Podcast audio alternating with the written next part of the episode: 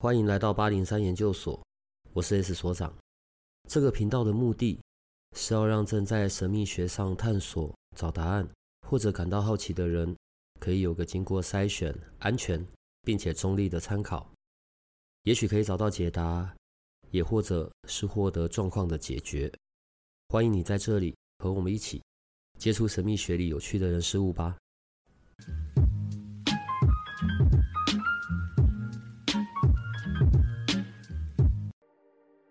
现在又到了每周的集市方时间了。所长以前是一天一天给，但是现在所长决定去无存金，就是直接把一整个礼拜大家最需要、最需要的时间 列出来。对不起，哪边有去无存金？时间就是这一些而已。对，当然时间就是一天二十四小时嘛，但是二十四小时之中一定会有比较重要的那几个小时，比方说。就是不得已要和上司关在一起的那几个小时，然后或者是不得已要和老婆小孩关在一起的那几个小时。虽然我没有老婆小孩啦，但是所长应该很能理解这种感觉。嗯哼。所以，但是在这之前呢，就是愚笨的小帮手有一个问题想要请教所长，就是小帮手最近比较常跑去庙里面拜拜，但是小帮手现在才发现，就是原来神明。也有分成，就是组队的神明跟单打独斗的神明。就是我这样好像有点不太礼貌，但是就是大家懂我那个意思就好了。所以就是请教所长一下，为什么会有这种分别呢？就是有单打又有组队啊。呃，你在说的应该是武财神啊。好，他有几种不同的身份。譬如说，我我们现在在讲的是武财神，因为在财神的系统里面有分文财神、武财神，但我们现在就只针对武财神。五路元帅，呃，五路财神里的中路财神赵公明先生，好，他就很忙，因为他有几种不同的身份。第一个身份当然是我们熟知的武财神，譬如说我们去北港武德宫好了，所以我们会看到那种正襟危坐的软身的，也是他。可是他的另外一种雕像，可能就是一只手有拿着元宝或者聚宝盆，另外一只手是举着九节鞭、铁鞭。然后自带小黑，自带黑虎将军，自带黑虎将军。好，所以这是他第一个身份。第二个身份，他是玄天上帝旁边的护法。玄天上帝在道教的信仰里面，就是像战神的存在，专门在斩斩妖除魔哦。然后旁边还有护法，左右护法其中的一位，也是我们的。玄坛爷、玄坛将军，或者玄坛元帅，或者玄坛真君，对，玄坛就是武财神的另外一个名字。然后同时呢，也是三十六天官之首。完整的名称呐、啊，会叫做很长，金龙如意正一龙虎玄坛真君。对，然后他自己呢，又带着四位神、四位神明、招财使者。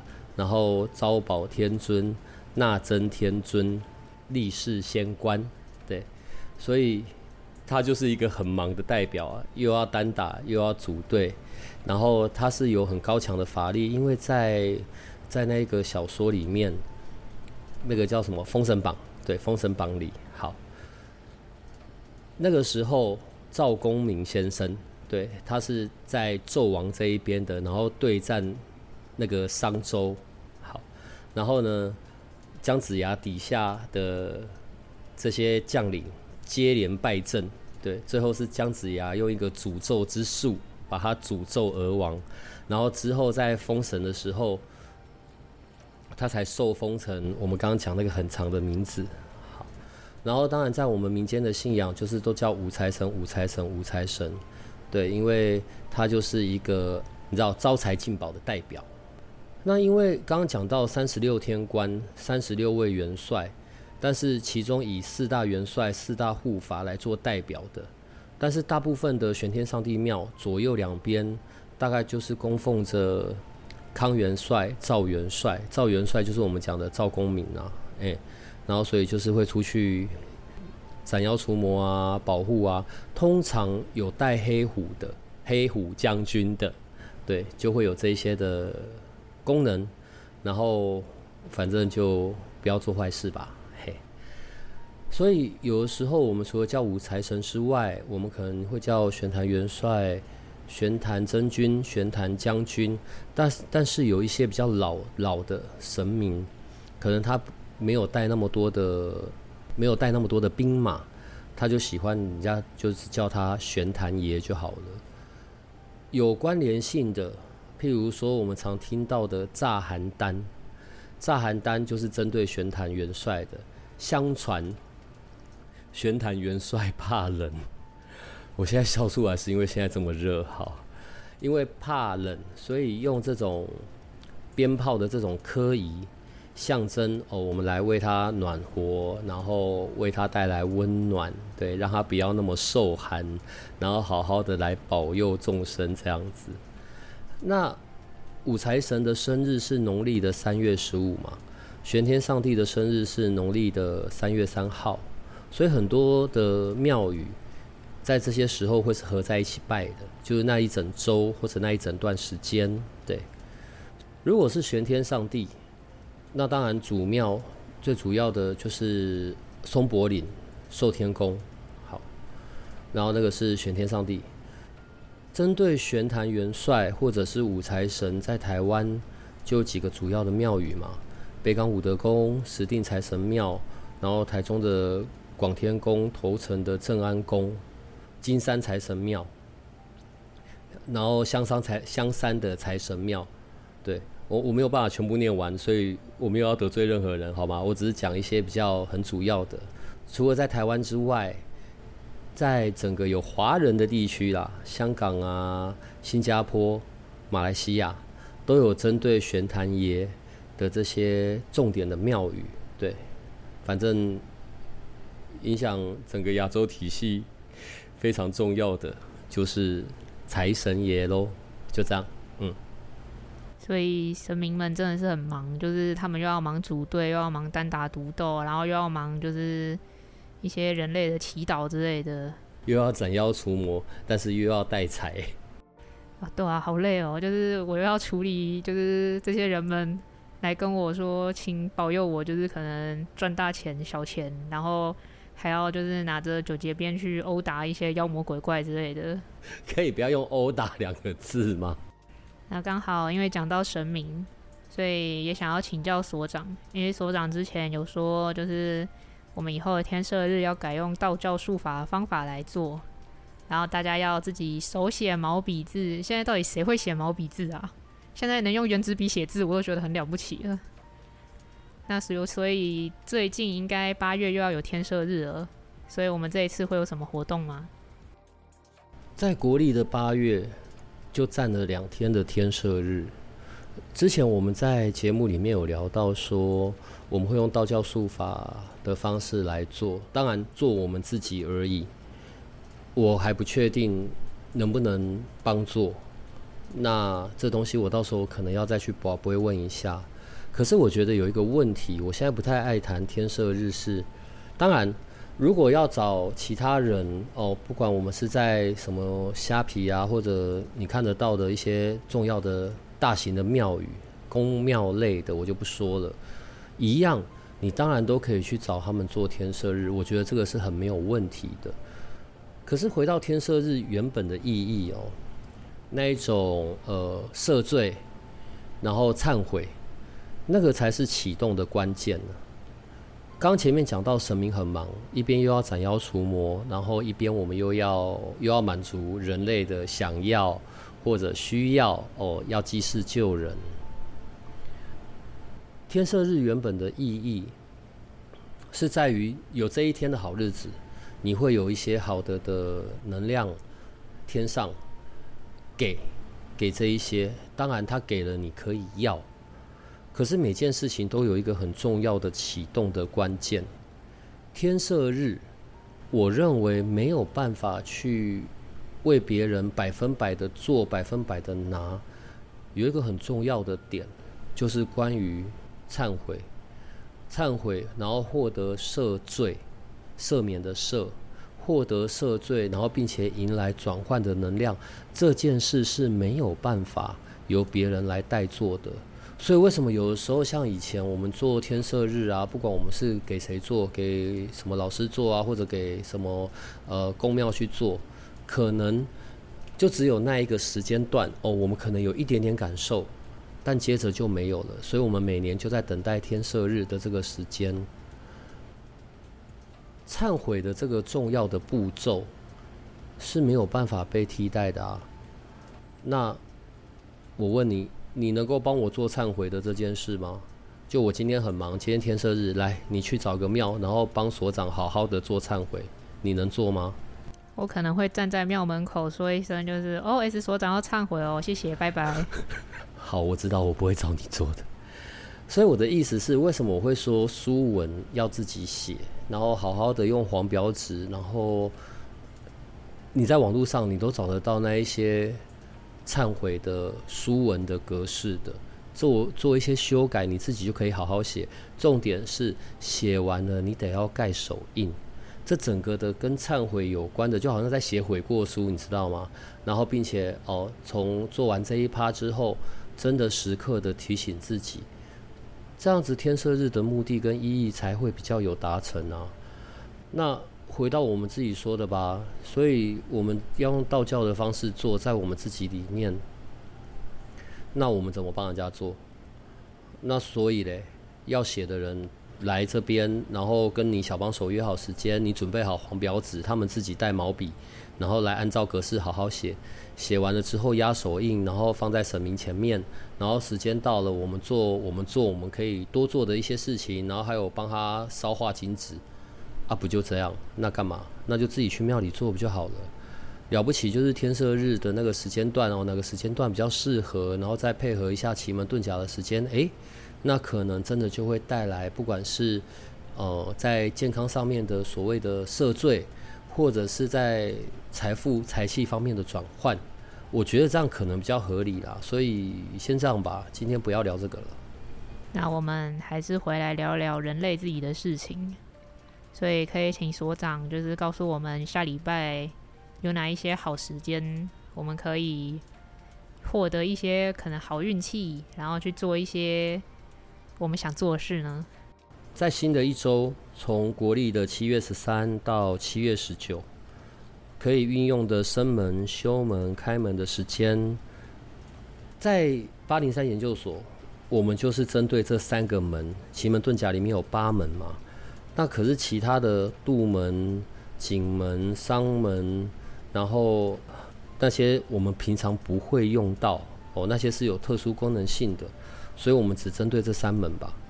那因为我们所有给出的时间都是已经排除了会遇到心反啊、门反、星符、门符，或者遇到门破、吉行，或者遇到空，或者遇到入木，这些我们都拿掉了。所以其实一天内的时间是很多的，但是有各自不同的用法。但是遇到了像我们刚刚讲的心反、门反，然后或者是五不遇时，这些就要有另外的这些解法，太麻烦了。所以八零三研究所所有给出的时间，就是已经没有任何各式各样的奇怪的环境因素，或者里面的星里面的九星，我们也排除掉的是白虎、天蓬、天瑞的这些时间。然后另外我们所给的时间，就是只有针对从巳时给到亥时，子丑寅卯辰这些时间，好好休息，好好睡觉，好不好？不要在半夜爬起来要弄些什么的，没有什么意思，好吧？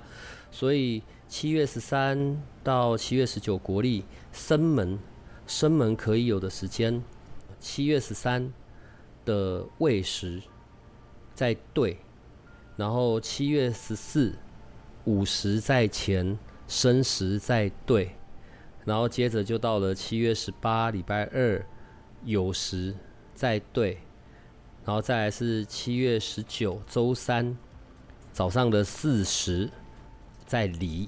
好，以上就是生门可以运用的好时间、好位置。接下来看修门吧。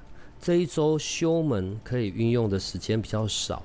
七月十三的亥时，七月十三礼拜四的亥时，然后方位在对，然后在七月十八周二的戌时，方位在巽，然后接着是七月十九礼拜三早上的巳时。修门的位置在巽，方位在巽好。这是修门，然后接着就是开门了。开门，七月十三礼拜四午时，方位在对。再来是七月十四戌时，方位一样是在对。然后接着是七月十八礼拜二下午的申时，方位也是在对。其实很这今这整个这整个月很妙吧？很多时候都是在方位对的这个地方。所以你可能要留意一下，你的西方是不是有好好整理的干干净净的？其实从九宫飞星来看，在今年度方位对西方本来就是偏财位，所以那个位置就好好整理干净吧。好，所以刚刚开门讲到了七月十八嘛，最后就是七月十九礼拜三未时一样是在对。然后接着就是申时，位置方位在坤，好，所以以上就是七月十三到七月十九吉四方你可以运用的好方向。这整周没有什么特别要提醒的啦，了不起就是七月十八号礼拜二那一天是月破凶日，所以凡事少取，就只有这一个提醒而已。所以吉四方讲完了，来吧，最后。用一下你的牌卡，反正呢，他们现在都喜欢你的牌卡比较多。嗯，我觉得我就默默默默默默的退出好了。没有啊，他们都喜欢你的声音，都有人来跟小帮手说，为什么所长最近都没有讲话？你现在补这些，我受伤的小小心灵也获得不到些什么补偿。好，来啦。用你的那个神圣动物神谕卡，还有那个叫什么动物聊一聊，是不是？你的那两张牌卡，我始终搞不懂名字。他们对于这一周有什么提醒呢？你说一下吧。其实是叫动物悄悄话啦。哦，动物悄悄话，不好意思啊，不好意思。因为这两副都没有英文，所以其实你怎么翻译我都觉得没问题。好，小帮手是会为了动物牌卡跟我生气的。来吧，你快说。就是从七月十三到七月十九这一个礼拜。神圣动物神谕卡给的提示是美洲豹。那这一张牌它主要是在讲关于释放，就是你应该要放下那一些你不再需要的东西，不属于你的东西了。不管是真正的物质世界存在的东西也好，或者是你的情绪或者是能量那一些，你都该放掉。然后同时它也同提醒你，就是你可以将你的一些想法，就是让他们从你的 think。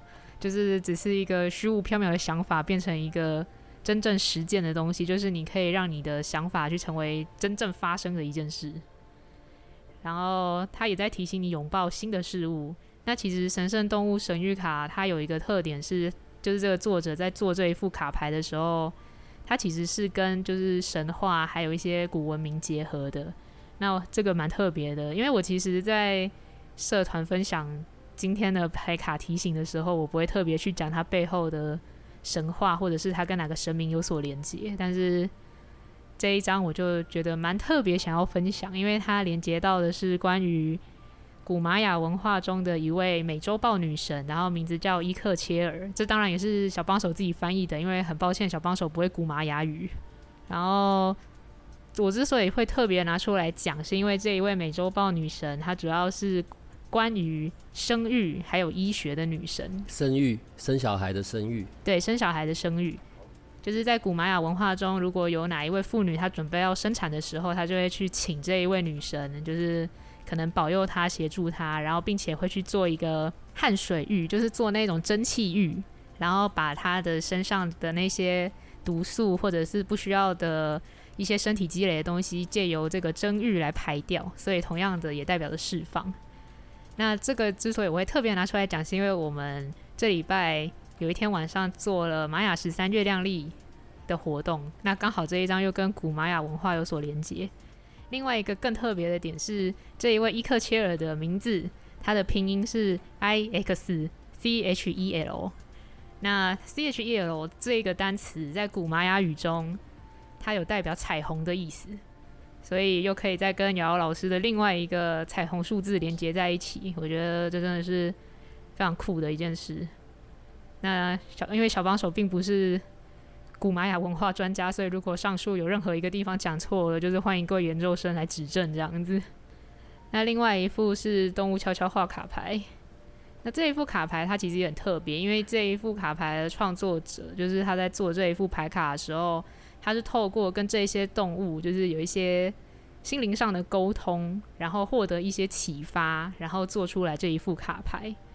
那这礼拜动物悄悄话想要给大家提醒是骆驼。那骆驼，没错，就是那个有两个驼峰，哦、然后背着大家走，背着货物走，然后非常耐旱的那个骆驼。其实这也很有趣，因为这一张牌，就是这副牌卡，这个作者都有说他是在什么样的情况、什么样的情境底下去接触到这些动物，然后这些动物给了他哪些指示。然后这个作者就说，就是他在埃及旅行的时候遇到了这一只骆驼，然后突然之间他就悲从中来，然后就把自己的悲伤都倾诉给这只骆驼，然后希望这一只骆驼，就是他觉得这个骆驼非常的具有大爱，因为。他居然愿意为了人类，就是驮着这些这么重的东西，然后驮着人，然后在沙漠里行走。但是没有想到，这一只骆驼却反过来跟他说，就是他其实并不明白为什么这个作者要跟他讲这件事情，因为他其实也不觉得自己有被爱，然后他的母亲也并不觉得自己有被爱，因为就是人类是非常，就是他的意思说，就是人类是非常残忍的动物。他们在他还这只骆驼还小的时候，就让他跟他的母亲分离，就为了。让他的母亲继续去驮这些货物，然后驮人类，然后等到他自己长大之后，他也在做一样的事情，但是他却再也没有见过他的母亲。然后他认为，就是这只骆驼跟这个作者说，他认为就是人类都用他们自己的想法在看这个世界，然后但是实际上这只骆驼根本就没有感觉到被爱，而他的母亲为什么不愿意爱他呢？因为他的母亲知道，就算。他爱着他，就是母亲骆母亲骆驼爱着这只骆驼，那也是没有用的，因为他们会被分开，然后这只骆驼永远也不能再体会到母亲的爱。然后这个作者就突然之间就感觉真的是如那个醍醐灌顶，因为这一只他就是自作自作主张的把他的悲伤跟这只骆驼讲，自作主张的认为这只骆驼懂爱，但是骆驼却反过来跟他说，他其实不懂爱，然后他也觉得人类不懂爱。然后作者就突然之间真的是受到了极大的冲击，然后他突然之间就明白了，就是假设说我们自己都不没有办法爱自己的话，其实我们是没有办法去爱别人的，因为我们自己都不理解爱的话，我们怎么会有爱别人的能力呢？而且同样的这一张卡牌也有讲到，就是关于释放，他在讲的是释放那些限制你的信念。其实我一直在想，就是这只骆驼，它真的不懂什么是爱吗？就是它真的是机械性的做的这些工作，就因为人类叫它做吗？我觉得有的时候我们看着动物，其实真的可以就是想到一些很深层的事情，一些搞不好我们人类无法理解的大道理，其实动物他们都懂。这样看起来好像动物都比我们聪明，人类实在是太笨了。好吧，反正你就是一个喜欢动物的偏执狂好了。但是其实这两张卡牌，我觉得大家可以去。其实，因为大家很多人会跟我讲，他们觉得就是我抽的牌卡很有共识性。那我就觉得这两张牌卡的确非常有共识性。因为第一张美洲豹在跟你讲什么？他在讲叫你放掉你不要的东西，你不再需要的东西，管它是真的存在的东西，或者是你的想法信念。那同样的，第二张骆驼，他也在跟你讲，你可以把你那些限制你自己的信念给放掉，然后并且提醒你，你是值得被爱的。所以这两张牌卡，你现在抽出来就是这些神圣动物针对新的一周想要给我们的提醒，针对一周的嘛，对吧？对。然后如果有研究生，就是可能最近快要生孩子，或者是你们身边有人快要生孩子，就可以请就是美洲豹的能量去协助他们。美洲豹女神。对，美洲豹女神。呃，我这边也另外先预告一下哦，所以在针对新的一周，还有一些提醒。在七月十三号有高瑞加萨的系统排列，好，然后所以如果有想要尝试着或者有想要关于爱的议题的，可以去阿米亚的 Light 去看。然后另外再来就是七月十五、十六周六周日玛雅出街的课程，在台北去瑶瑶老师的 Light 看，好。然后再来就是七月十八礼拜二，在台中也要进行光之门的疗愈，也是一个非常特别的，要怎么讲呢？主题性的疗愈，或者是共工型的疗愈，针对那些困扰很久的事件印记，好，这些都可以看。然后接着就是国历的七月二十三号，也就是农历的六月六号，是我们动物小朋友的守护神虎爷黑虎将军的生日。我这样讲可以了吧？黄虎将军也是小朋友的守护神，你怎么可以？就是说了黑的不说黄的，好了，反正我该讲的都有提醒完了，好不好？所以这些就是比较针对事务性的事情了。然后下礼拜吧，我们会有特殊的外国朋友的录音，尼泊尔，我们会聊一聊尼泊尔的这个国家，还有聊一聊关于颂钵的内容，就敬请期待吧。接着我们会有一些新的的有趣的人事物的进来，我想我们。频道里面的内容又要再提升到另外一个层次了，就这样子。最后的结束，我有一个要求，有的时候可能某些因为特殊情况需要来到我们这里，直接肉身来到这里的，会需要由你来做那个用那个牌卡来帮我们做清理，或者来做静心。你今天可不可以用你那一个导词啊，然后来做今天的结束？所以，我们的研究生、我们的听众，他也可以用这个导词来进行他的冥想，即便他没有那一张在手上。所以，你好好来做这个结尾吧，来吧。那其实做这个，我会就是假设啦，假设研究生们真的肉体来到这儿，我会请你们就是拿着那一张牌卡，因为我觉得有东西拿着，你们可能会比较好想象。那当然，因为现在。大家没有，所以就请大家就是跟着我的导词，然后闭上眼去感受就好了。那做这个的话，就是会比较希望大家可以找一个安静的地方，就是至少不要受打扰。那这一个导词，你可以在你觉得自己的能量场比较混乱，或者是没有办法。就是安定心神的时候用，那当然，如果你想要睡前冥想之类的时候使用也没有问题。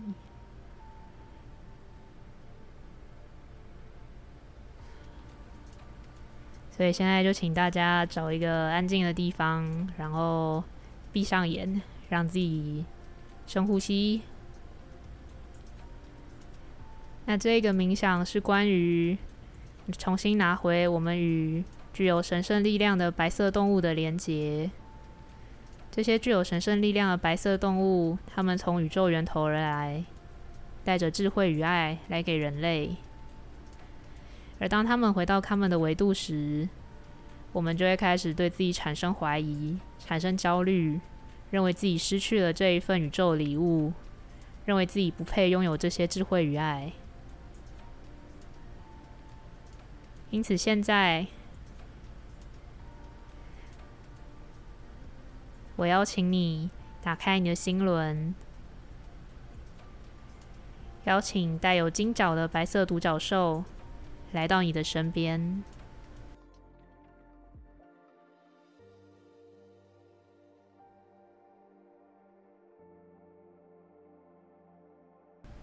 它的金角带着治愈的金黄色光芒。也许你会感觉有点恐惧，有些困惑。但你知道，你可以完全臣服于金角独角兽的力量。它那金黄色治愈光芒将会包围你，治愈你，将你过去的那些伤痛与不安，还有焦虑这些负面的情绪，还有感受，都带回去宇宙的源头。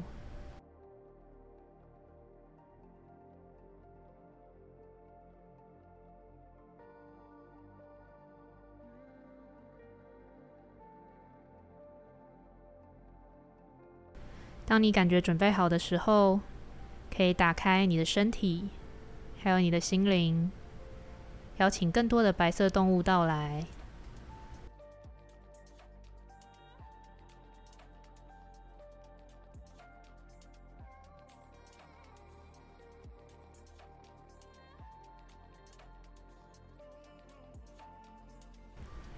让白象用它温柔的身躯抚慰你的痛苦，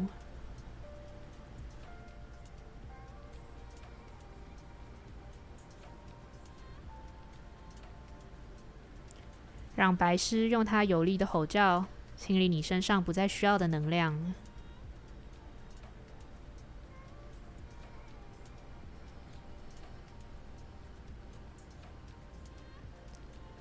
让白水牛协助你重新找回你在宇宙中的定位。你知道，在那个位置你是安全的，是舒服的，在那个位置你可以有力的往你的目标前进。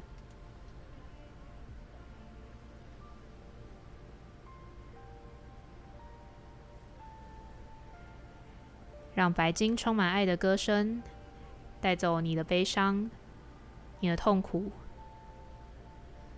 这些具有神圣力量的白色动物，他们会将这一些负面的、你不再需要的东西都带走，带回到宇宙的源头。因此，你不再需要紧抓着他们不放。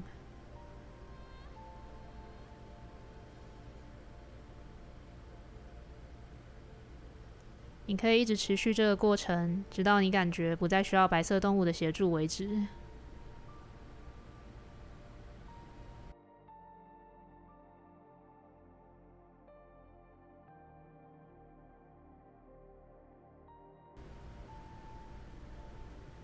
最后，邀请你和金角独角兽以及这些具有神圣力量的白色动物道谢，感谢他们的协助，感谢他们将爱与智慧带来到地球。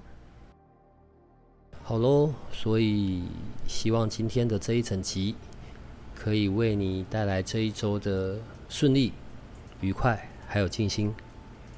拜拜，拜拜。如果这个频道的内容对你有些帮助，那我们还有一个不公开的脸书社团，不定期的会有影片、采访的直播或者线上活动的举办，每一天还会有奇门遁甲集市方的发布。你可以运用八零三研究所的官方 LINE@ 找到加入社团的入口。为了维持社团的品质，记得花一分钟完整的回答入社问题。里面也会有各个来节目的老师或者你需要的其他资讯。最后提醒你可以按下订阅与五星好评，这样你就不会错过每一集的最新内容喽。